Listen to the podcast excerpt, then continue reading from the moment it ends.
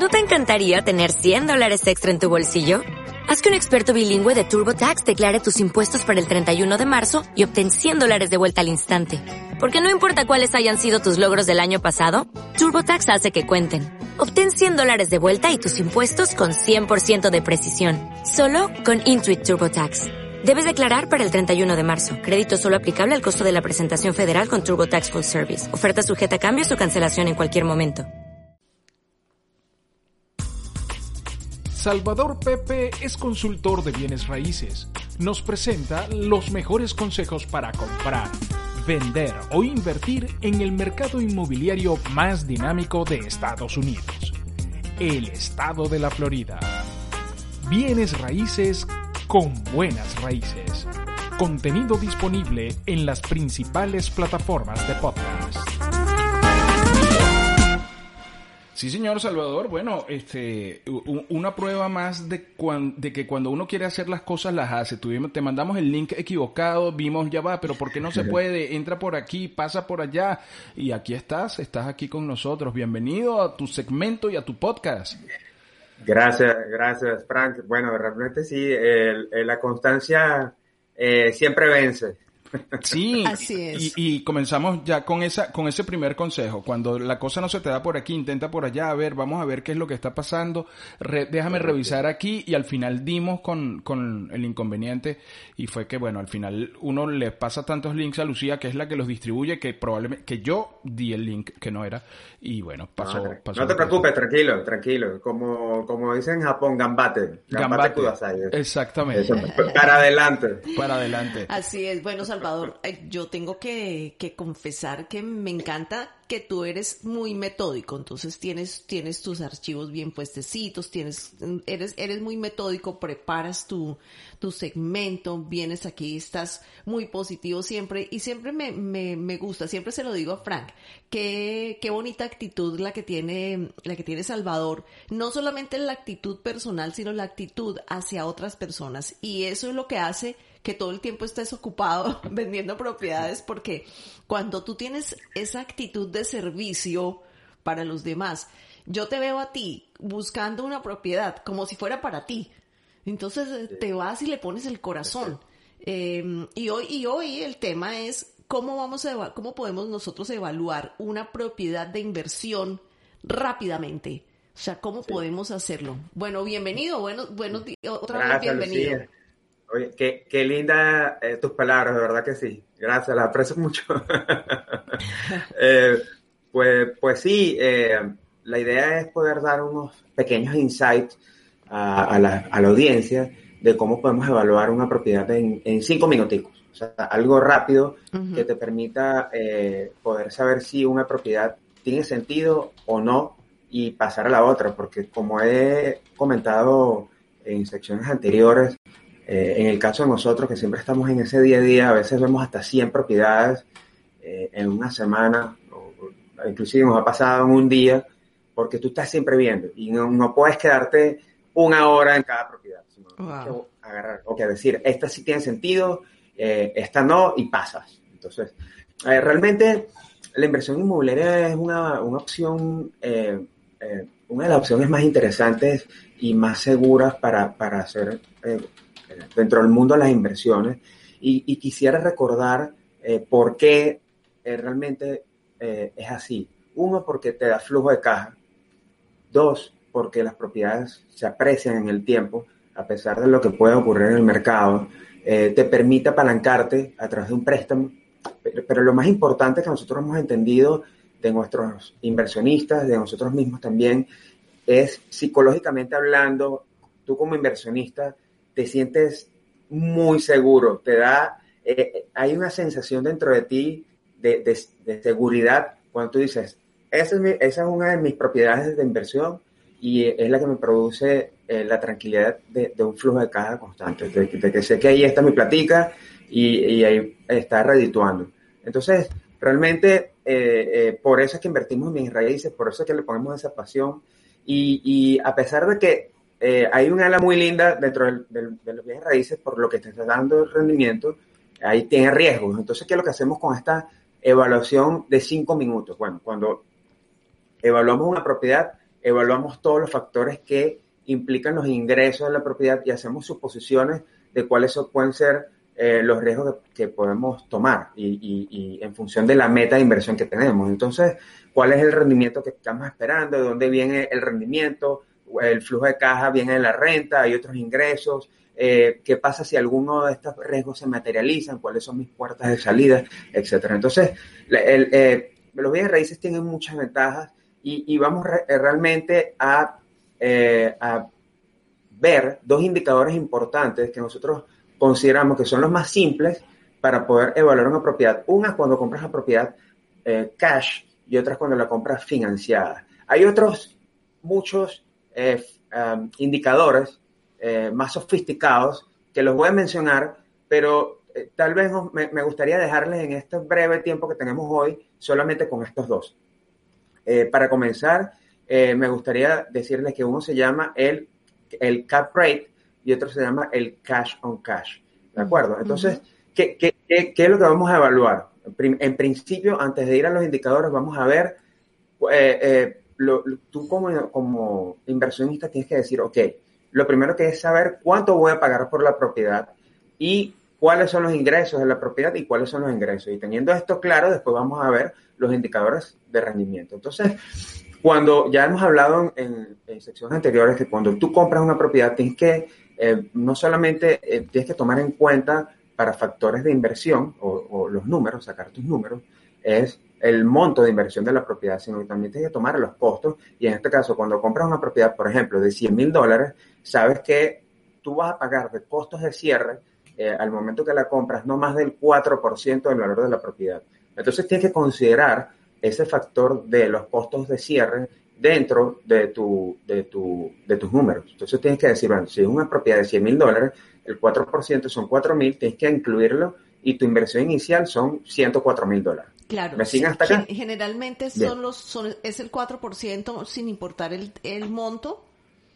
Correcto, sí, no, no debe pasar más del 4%. Usualmente está entre el 3, el 3,5, eh, realmente si estamos, si estamos hablando de una propiedad financiada, si una, eh, perdón, una propiedad cash. si es una mm, propiedad financiada puede llegar al 6% porque recuerden que tenemos que sumar los costos del mortgage broker y otros costos de originación que nos dan el banco. Ah, Ahí, Pero estoy hablando en este caso de una propiedad eh, cash. Un, inciso, un inciso en, en, este tema que estás planteando que es súper interesante. ¿Tú recomiendas eh, comprar cash? Ponte que yo tenga los 100 mil dólares eh, o me sugieres en este caso ir a un banco y hacer una solicitud sobre los 100 mil dólares, eh, el costo, sobre el costo de la propiedad y guardar mis 100 mil dólares en mi banco o lo que sea.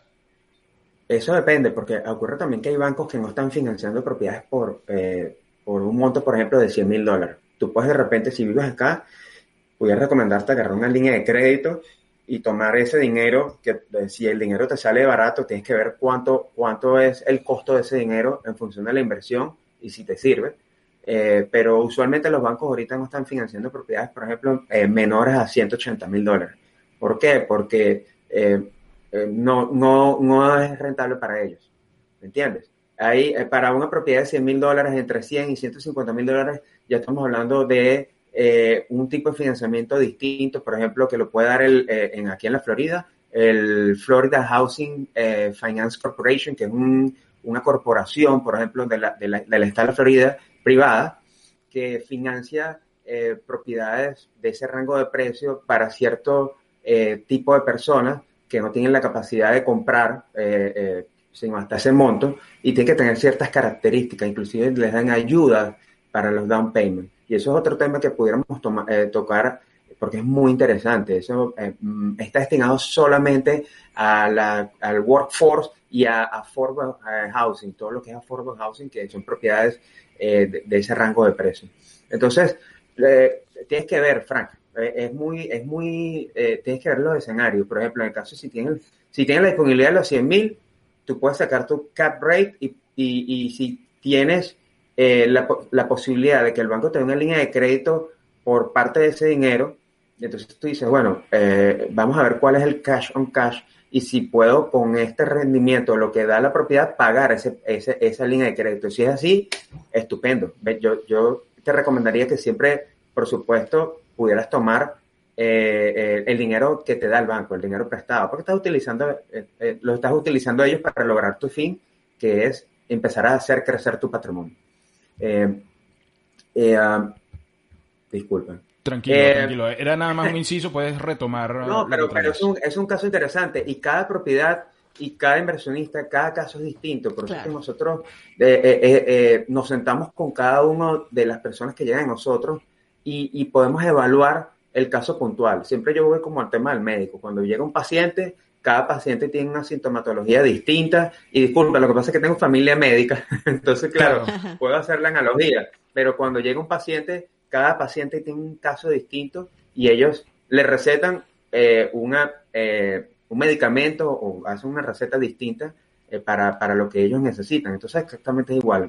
Tú, vienes a nosotros como inversionistas, podemos saber cuánto tienes la disponibilidad y también si tienes la posibilidad de accesar un crédito o hacer línea de crédito eh, o de repente no es muy recomendable, pero si la propiedad tiene mucho sentido, ir a un, a un prestamista privado, que es un Harmony Lender, y, y, y, si, y si los números prestan, avanzar. Entonces, eh, eso, cada escenario se evalúa con detenimiento. Entonces, bien, eh, lo, segundo paso ya después que dices cuánto, tienen, cuánto estás tu monto a invertir, es determinar los ingresos de la propiedad y los egresos. Entonces tienes que decir, ok, veo esta propiedad, ¿cuánto es el comparable de la renta de esta zona? Por ejemplo, para esta de, de 100 mil, pudiéramos ver en internet que se puede rentar en 1.200 dólares al, mes. Entonces, estupendo. Ya sabemos que, que la propiedad se renta en 1.200 dólares y podemos empezar a hacer suposiciones. Bueno, eh, la primera suposición es, digamos que la propiedad una vez al, al, al, año o un mes al año puede estar desocupada. Hay que tomar en cuenta ese factor, que es el vacancy rate, que es la, la tasa de, de, de, desocupación en español, eh, porque puede que la propiedad esté desocupada por, por alguna circunstancia, el inquilino se fue, la pusiste en el mercado, etcétera. Entonces eso lo considera. Entonces, si tu renta es de 1.200 dólares al, mes, lo anualizas y son 14.000 dólares al año, que es lo que estás eh, percibiendo bruto. Pero si le quitas 1.200 dólares, que es el mes que, vas a dar de percibir, te quedan 13.200 dólares. Ese realmente es tu ingreso eh, eh, de la propiedad. Ahora, ¿qué le vas a restar a eso? Le vas a restar, si es un condominio, que usualmente nosotros trabajamos con muchas unidades de condominio, por lo simples que son sus, sus egresos, entonces estamos hablando que vas a pagar un HOA, que es la asociación de economía de 151 dólares, que vienen siendo 1.812 dólares al año, el mantenimiento de la propiedad, que es el mantenimiento que tú tienes que considerar como una reserva para poder eh, eh, hacer los arreglos, los ajustes que puedan surgir en ese año para tu inquilino. Se, se, puede tomar como el 1% al año, que serían de los 14.400 brutos que tú tomas de ingreso, eh, estarías hablando eh, más o menos como de mil a 1.400 dólares. Eso más o menos es lo que tú puedes tomar. Bien. Claro. Yo tomé para... Perdón, continúa. No, no, perfecto. Te estamos entendiendo. O sea, tú me estás contando todo eso y yo me estoy imaginando sentado en una mesa con Salvador, un papel, un lápiz y echando números y tachando y tú tienes que guardar porque si tu inquilino dice se estropeó el aire acondicionado. ¡Ey! Esos son palabras mayores. el aire acondicionado, lo mínimo que te cuesta son 5 mil dólares. Solo el aire. Sí, un aire, un aire nuevo, un aire nuevo, correcto. Sí, sí. Sí, eh, hay, hay, eh, eso, esos aires tú los puedes, em, digamos, amortizar, o no amortizar es la palabra, los puedes cubrir, esa es la, realmente la palabra, con seguros y con compañías que te pueden ayudar a que eh, puedes pagar una prima anual que está, no, la he contabilizado para el día de hoy, pero los seguros acá son eh, muy accesibles y hay distintos tipos de seguros, pero que de repente se te dañó el aire, estas compañías vienen y te lo reparan, si hay que, si hay que cambiarlo, está cubierto dentro de ese seguro. Eso, Bien, ese es otro, otro gran dato, fíjate, porque uno a veces no entra en la... Agarrar un seguro. A, la, uno no entra en la inversión porque dice, oye, yo siento que me voy a, voy a, voy a meterme en un problema, porque entonces yo voy a estar aquí haciendo el programa y me va a estar escribiendo mi, mi, mi inquilino diciéndome, se echó a perder el aire, por favor, mándamelo. Entonces tú dices, oye, me metí en un problema. Pero si hay seguros que cubren eso, eh, tú dices, ya va, espérate, déjame llamar a mi agente de seguro, él se va a ocupar o, lo que sea, ¿no? Sí, sí. Eso, eso realmente en los bienes raíces eh, hay líneas y eso va, eh, eh, va, a ser uno de los temas que vamos a tocar en, el, en, el, en este mes de julio, que es cuáles son mis líneas de, contingencia, cuáles son mis líneas de protección o, eh, para, o, mis círculos de protección para mi, para mi inversión.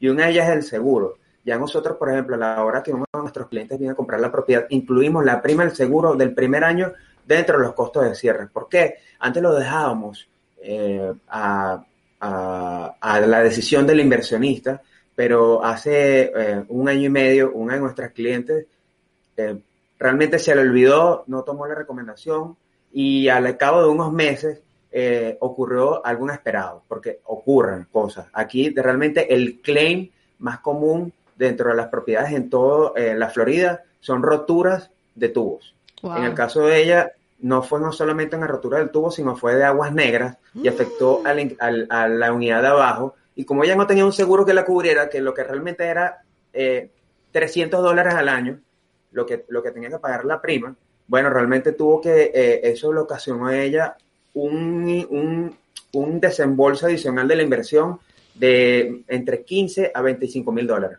porque tuvo que arreglar la unidad. Ya nosotros nos hemos entregado la unidad completamente renovada y tuvo que rehacer la unidad completa, porque fue aguas negras, y, y también renovar la unidad de abajo. Entonces eso fue traumático tanto para ella como para nosotros, porque, eh, oye, nosotros le dijimos, mira, tienes que contratar a este seguro y aquí tienes a la persona que te va a ayudar para eso.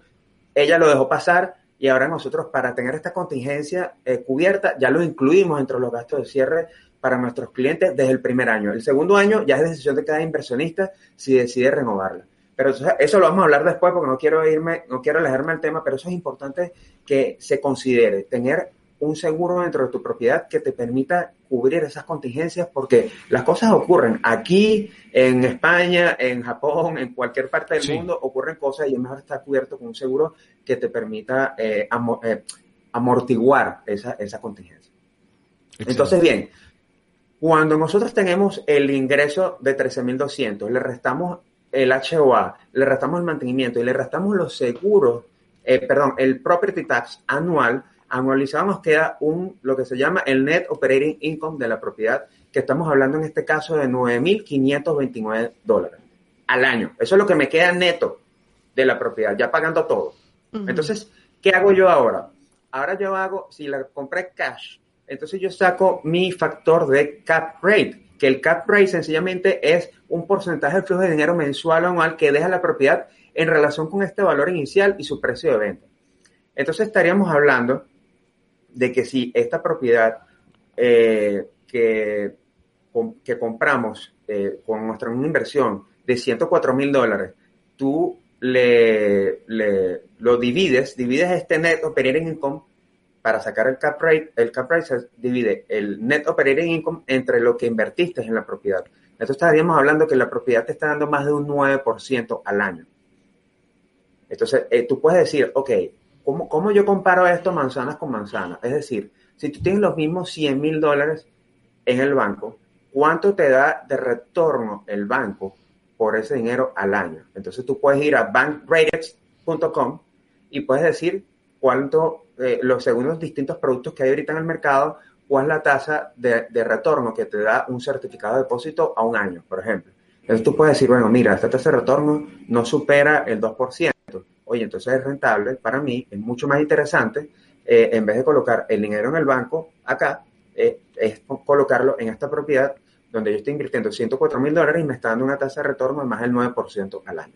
Esa es la comparación de manzanas con manzanas. ¿Me siguen hasta acá? Te seguimos perfectamente. Eh, pero, eh, eh, además hay que hay que aderezar esta esta esta presentación que tú estás haciendo con el hecho de que todo esto se ajusta a, lo que quiera cada persona. O sea, no es una norma para todos. Ahí vamos a jugar para ver, a ti te sirve esto, a ti te sirve esto. Si otro. Hubiese una norma, si hubiese una norma, entonces no existirían los, los, eh, los eh, agentes de bienes raíces que te asesoren. Y con, con buenas raíces. con buenas raíces. bueno, mira, esto, esto fíjate que eso es importante, que es lo que, por lo eso te iba a decir, porque el, el cap rate es directamente proporcional al riesgo que tú estás tomando. Por ejemplo, cuando un banco te dice a ti, te estoy pagando el 2% al año por 100 dólares que estás colocando con nosotros, eso es una inversión súper segura. Por eso te están pagando el 2%. Mm. Pero cuando tú estás hablando de que colocas una propiedad y e inviertes el mismo dinero y la propiedad te está dando más del 9%, hay cierto factor de riesgo, claro que sí, por eso es que el retorno es mayor. ¿Me sigues?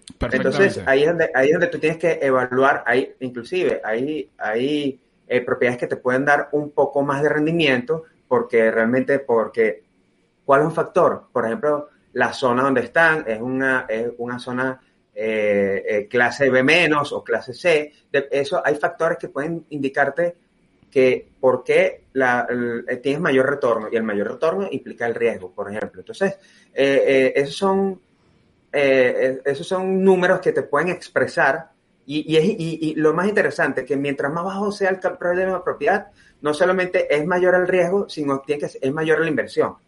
Eso, es, inversamente proporcional. Claro, eso es como lo que pasa con el Bitcoin. O sea, tú de repente, es verdad, le metes 30 mil dólares a un Bitcoin, mañana se pone a 60, pero de repente pasó, mañana ya no existe y perdiste 60 mil dólares o 30 mil dólares. ¿Por qué? Porque no hay regulación, porque no, no es una inversión, digamos, que pueda ser segura eh, eh, en ese sentido, ¿no? Es muy volátil. En cambio, la casa, en este caso, la inversión inmobiliaria te da cierta, hay riesgo, pero te da cierta estabilidad. Pero son riesgos medidos. Medidos, controlados. ¿Cuál es el riesgo que puede haber? Es que puede se puede romper un tubo y entonces viene el seguro y lo repara. Sí. Eh, que el inquilino se vaya, repara la unidad, la pintas otra vez y vuelves a ponerla en el mercado para que se vuelva a rentar. Entonces son riesgos que, sabes, que, que tú puedes ir midiendo.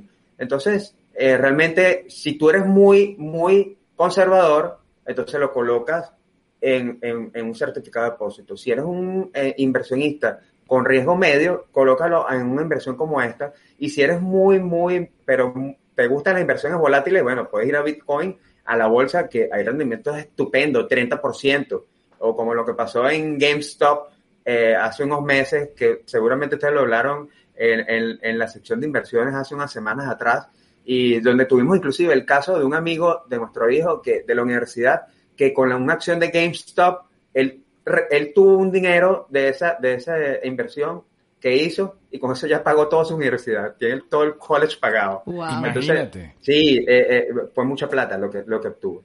Entonces, bien, vamos al, al cash on cash, porque eh, sé que el tiempo ya me queda poco. El cash on cash es exactamente el mismo factor que tomamos con el cap rate, pero tenemos que considerar quitarle en lo que es la hipoteca, en lo que, lo que tú vas a pagar la hipoteca. Entonces tienes tu net operating income y, y le restas el monto de la hipoteca que pagas mensualmente. Eh, en este caso siempre lo, analizamos, lo anualizamos. Entonces, eh, yo me metí en una página que se llama eh, mortgagecalculator.org y saqué un, un supuesto, una supuesta hipoteca donde estamos eh, solamente abonando el 30%, estamos poniendo para estas propiedades de 100 mil, poniendo 30 mil, y el banco nos va a financiar 70 a la tasa que está hoy día, y tendríamos eh, una hipoteca de 326 dólares eh, mensual. Esto lo analizamos y estaríamos hablando de 3.912 dólares al, al año. Entonces, si nosotros le restamos a nuestros 9.000 vuelvo acá, 9.529, esto es 3.912, eh, me está quedando y lo dividimos, ese, ese, ese monto neto, lo dividimos no ahora entre el valor de la inversión, sino los tenemos que dividir entre lo que nos está prestando el banco. Antes dividíamos entre 104 mil, ahora estamos dividiendo entre 70 mil, que es lo que nos está prestando el banco. Entonces, que es distinto ahora el factor. Entonces, el retorno que estamos obteniendo por la propiedad cuando estamos apalancados es el más del 8%. Entonces, cuando tú ves los números, dice, volviendo a la pregunta tuya con Frank, eh, a la que me hiciste hace rato, Frank, ¿tiene sentido invertir eh, en efectivo o tiene sentido invertir apalancado con un préstamo? Bueno, los dos tienen sentido. Entonces, si, si tú tienes la posibilidad de que un banco te dé un préstamo por esos 70 mil a una tasa, por ejemplo, del 3,8%, que fue lo que lo calculé en la página web que estábamos hablando hace un rato, y te da un retorno del 8,2% o, 8,2 y tanto por ciento, yo me iría por el financiamiento, por supuesto, porque en vez de poner eh, todo el dinero completo yo, yo pongo solamente 30 mil dólares sobre la propiedad y, y, la hipoteca se paga sola de la renta que me está pagando el inquilino. Entonces, eso, esos son los escenarios que nosotros vamos evaluando. Claro, y, y, esos 40, y esos 40 que, que me quedan, quizás, bueno, eh, no, tenía 70, invertí 30, me quedan 40. Ah, esos 40 que me quedan, quizás yo lo guardo, estoy observando a ver si esto que hice me funcionó y me voy con otra propiedad. Sí, un poco. Correcto. Un poco. Correcto. La, lección que nos dio la, pandemia era, eh, que, nos dejó la pandemia también es ser prudente, es decir, bueno, déjame tener mi plata aquí, voy a trabajar con la plata de otro, en este caso el banco. El banco lógicamente me cobra por, por trabajar con su plata, pero yo eh, tengo lo mío aquí. A la hora de un colapso, digo, ay, mira, colapsamos, pero tengo mi real y medio, como decíamos nosotros antes. Correcto, correcto. Bueno, nosotros tuvimos un caso muy breve de una cliente que compró en el 2015, eh, ella no podía comprar en ese momento el financiamiento de Venezuela. Ella eh, compró la propiedad en 100 mil dólares y en el 2018 eh, conseguimos un préstamo de refinanciamiento porque cuando tasamos la propiedad con el banco, la propiedad estaba en 160 mil dólares y el banco le dio un refi, un financiamiento. Entonces ella agarró y le dieron, el préstamo hizo que ella pudiera sacar capital más una parte de la ganancia de esa propiedad que ella había comprado en efectivo en aquel entonces y con ese dinero compró dos propiedades más. Entonces, esas son las estrategias de inversión que te permiten ir ampliando y haciendo crecer ese patrimonio y asegurando en varias propiedades. Y luego lo que tendría sentido es en algún momento de, de la trayectoria tuya como inversionista es agarrar y decir, bueno, vendo todas estas unidades y ahora entro en una propiedad un poquito más grande que es una propiedad multifamiliar. Y así, como se hacía en monopolio, de varias casas rojas vas a, un edificio verde, que, es lo que vas, ahí es como van haciendo los grandes inversionistas eh, o la estrategia que ellos siguen para hacer crecer ese patrimonio.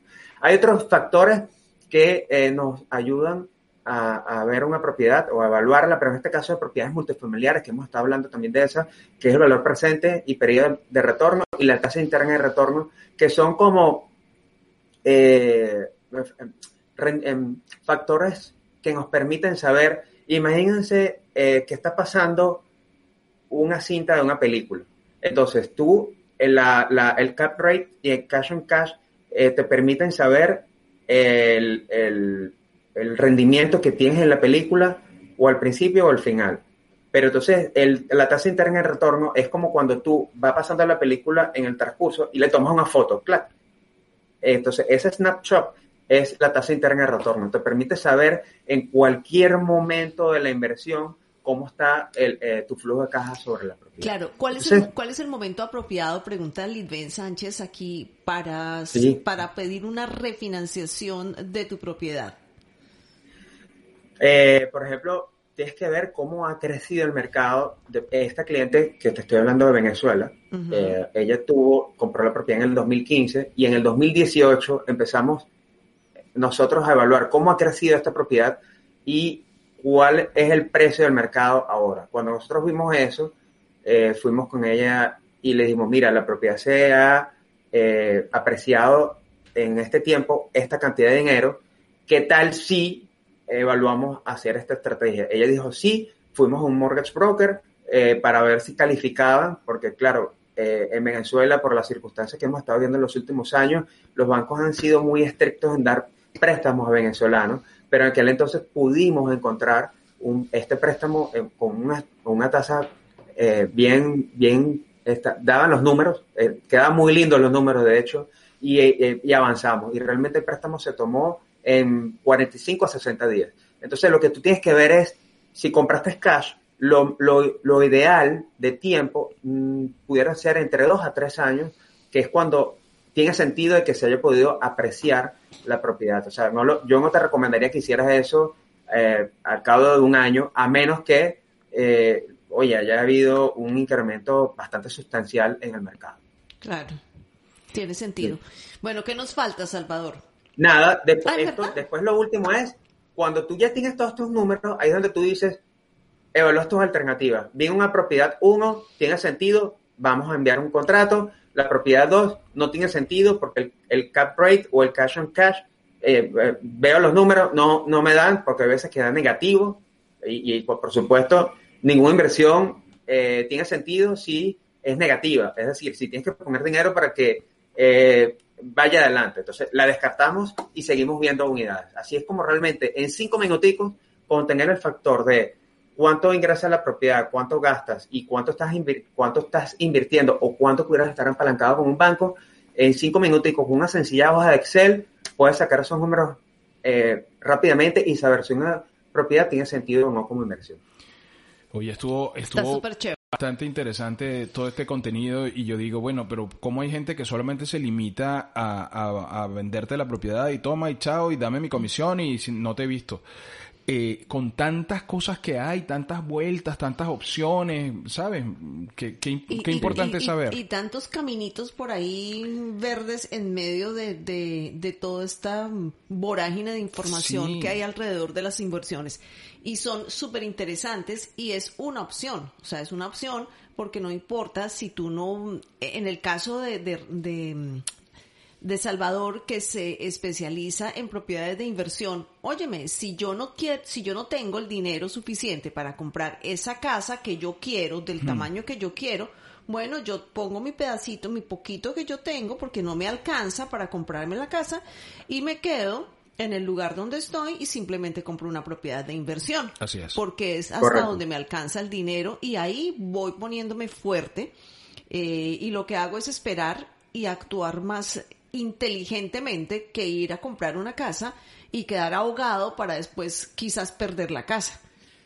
Correcto, correcto. Es que también, bueno, aquí, aquí hay muchas cosas que se pueden hablar. Por ejemplo, eh, puede pasar de que tú tengas una buena inversión en, en, las manos, no la quieras perder.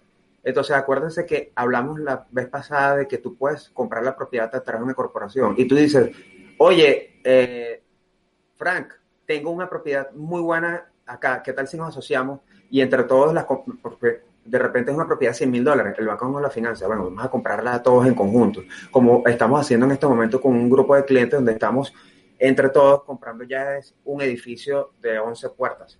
Entonces ya eh, eh, cuando vas escalando, ya dices, bueno, yo solo no puedo comprarme un edificio de 11 puertas porque es más de un millón de dólares, pero si en conjunto nos unimos, bueno, vamos a poderlo hacer. Y eso, y eso son las cosas lindas que puedes hacer eh, en, en, en, la inversión inmobiliaria, que, que, la unión hace la fuerza. En el caso que solo no lo puedes hacer.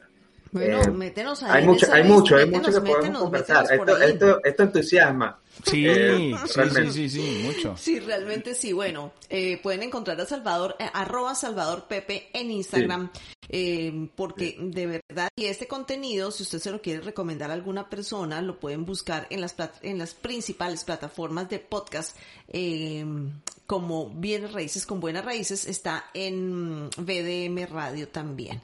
Así que bueno, Salvador, fantástico. Muchas gracias, Salvador. No, encantado, encantado, encantado siempre de estar con ustedes. Eh, siempre es un placer. Y saludos a toda la audiencia. Feliz semana. Igual Feliz comienzo de julio. Pero exactamente. Igual para ti. Un abrazo. Un abrazote. Gracias. Salvador Pepe es consultor de bienes raíces. Nos presenta los mejores consejos para comprar, vender o invertir en el mercado inmobiliario más dinámico de Estados Unidos, el estado de la Florida. Bienes raíces con buenas raíces.